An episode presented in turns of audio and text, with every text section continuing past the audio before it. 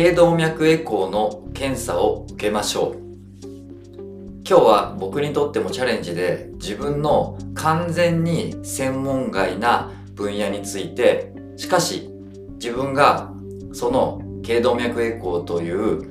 医療上の検査が必要な健康状態になった当事者として話したいと思います。まず説明しなければならないのは動脈硬化って何ですかという話です。動脈硬化という言葉を聞くと動脈が硬くなったんでしょうというふうにもちろんその言葉の漢字上から思われる方が多いと思います。僕も自分がこの動脈硬化というものが自分の動脈に起きている当事者になるまではそうでした。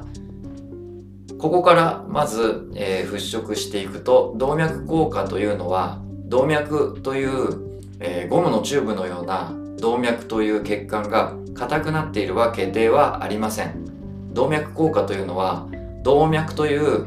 直径がだいたい7から8ミリぐらいの、えー、ゴムチューブのようなものの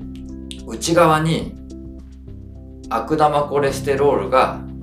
溜まってその動脈の血液の流れが狭くなっている状態を指します。話を一歩進めると僕が 2, 2年前か3年前ぐらいの年に1回の自分が居住する市町村の健康診断を受けた時その血液検査で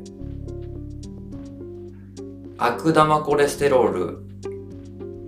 英語の頭文字で言うと LDL というんですがの数値が標準値より高いという結果が出ました。それを受けて、えー、健康診断を受けた、えー、病院の先生が念のため頸動脈のエコーを取りましょうとおっしゃいました。悪玉コレステロールが何なのか頸動脈エコーって何なのかまるでわからなかったので言われるがままに健康診断の結果が出てそれを聞きに行ったその時にその話をされその直近の頸動脈エコーの予約を取りその病院で検査を受けたわけです。頸動脈エコーというのはその先ほど動脈硬化というのは動脈というゴムチューブの中に悪玉コレステロールのカスが溜まって血液の流れが狭くなっていることですよ。というふうに申し上げたと思うんですが直径がだいたい8ミリから7ミリのゴムチューブのような血管の管の中に一般の30代の人であれば0.3ミリから0.5ミリぐらい。要するに1ミリもたまら1ミリにも満たないほどしかその悪玉コレステロールのカスは溜まっていません。すなわち7ミリから8ミリのゴムチューブの血管がそのまま丸々血液という液体が流れる管として機能しているわけですね。じゃあ42歳ぐらいの時の僕がどうだったか。1.5ミリその悪玉コレステロールのカスが管に対して溜まっていました。これによって何が起きるか。厳密に言うと何が起きる可能性を高めてしまうか。明確な病名で言うと脳梗塞とか心筋梗塞です。要するに脳に血液が流れるという機能が何らかあるレベルで滞った時に起きる脳の血管の疾患および心臓に届ける血管あ血液の流れが滞った時に起きる心血管疾患です。生活習慣病に関してある程度知識や調べる、えー、関心を持っている方はご存知だと思うんですが脳や心臓への血管疾患は今日本人にとって悪性腫瘍すなわちがんに次いで我々日本人が当たり前のようにと言っても過言ではないぐらい珍しくなくかかってそれが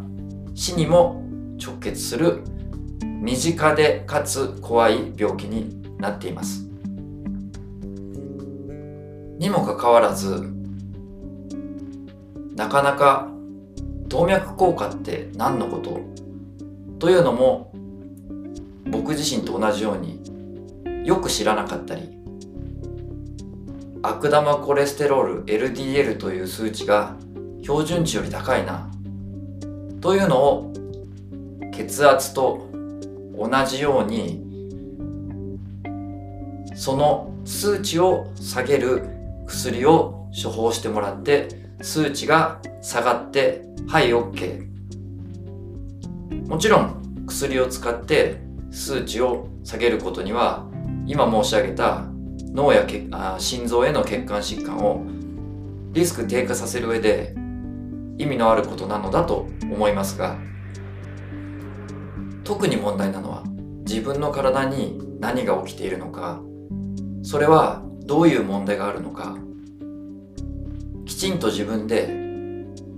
先生に聞いたりインターネットで調べたりすることによって知識を得て自分なりの対策のちゃんと基盤を自分自身の中に持っていないまま放ってしまうことだと思います。僕が今申し上げた23年前の状況に対して何をしたかというと頸動脈のエコーを取って頸動脈の中にだいたい 1.5mm 程度のカス悪玉コレステロールのプラークというんですがカスがその超音波検査で移りし出されたことでより精密に他の動脈に関しても見てみたくなり九州の福岡県の久留米市にある8箇所の体内の動脈を超音波検査によって映し出しそれに応じた脳や血管、えー、脳や心臓への血管疾患への総合的なリスクやその後の薬や薬以外の自分の生活習慣の見直しも含めて健康状態の改善についてアドバイスをいただける病院に即予約をし3ヶ月の待機待ち時間を持って3ヶ月後にそこで検査を受けました。要するに頸動脈以外のプラス7箇所8箇所のエコーも取るためにわざわざと言っていいでしょう。九州の久留米にまで検査を受けに行きました。その時には僕自身の経験ではなんと頸動脈のエコーをその3ヶ月後に取った時点で1.1ミリまで要するに0.4ミリ分自分のカスすなわちプラークが減っていました。この際に行ったことはその久留米市にある、えー、病院。この病院がどこかというのは概要欄に貼っておきますがの推奨する食事法。食事法と聞くと少し怪しいような、えー、イメージもあるかと思いますが食事で気をつけることを守って具体的に言うと日々の食事から脂質というものをかなり減らした中で献立を作るということです。行ったことで減りました。それに付随して標準値を少し上回っていた血圧も完全なる標準値にたったの3ヶ月で戻りました。ちなみに自分が健康診断を受け頸動脈の、えー、検査を、えー、プラークを発見される原因にもなったエコーとして超音波検査で取りその結果が出た時にはその健康診断を受けた病院には LDL 悪玉コレステロールの数値を下げる薬を飲むようにしましょうと言われました。一因として6年前に他界した僕の実の父が心筋梗塞で他界しておりコレステロール値の影響プラークが溜まりやすい溜まりにくい遺伝的要素もあるので先生からも勧めていただいたんですがその時に僕が薬を飲み始めていたらその悪玉コレステロールを下げる薬というのはそれ以降基本的には長いこと継続して下手したら死ぬまで飲まなければいけないことに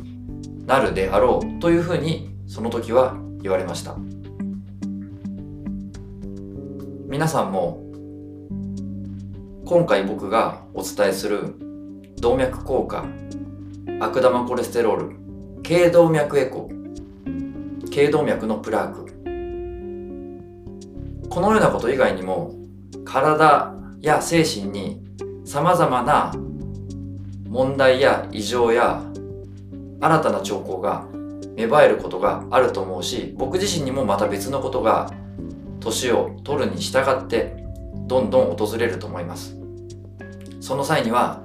是非自分で調べ自分で対策を練り専門家の人たちの意見に耳も傾けながら是非自分の対策をデザインしていく視点と努力をしてほしいと思います。ちなみに毎年その頸動脈のエコーだけは継続して取っている中今は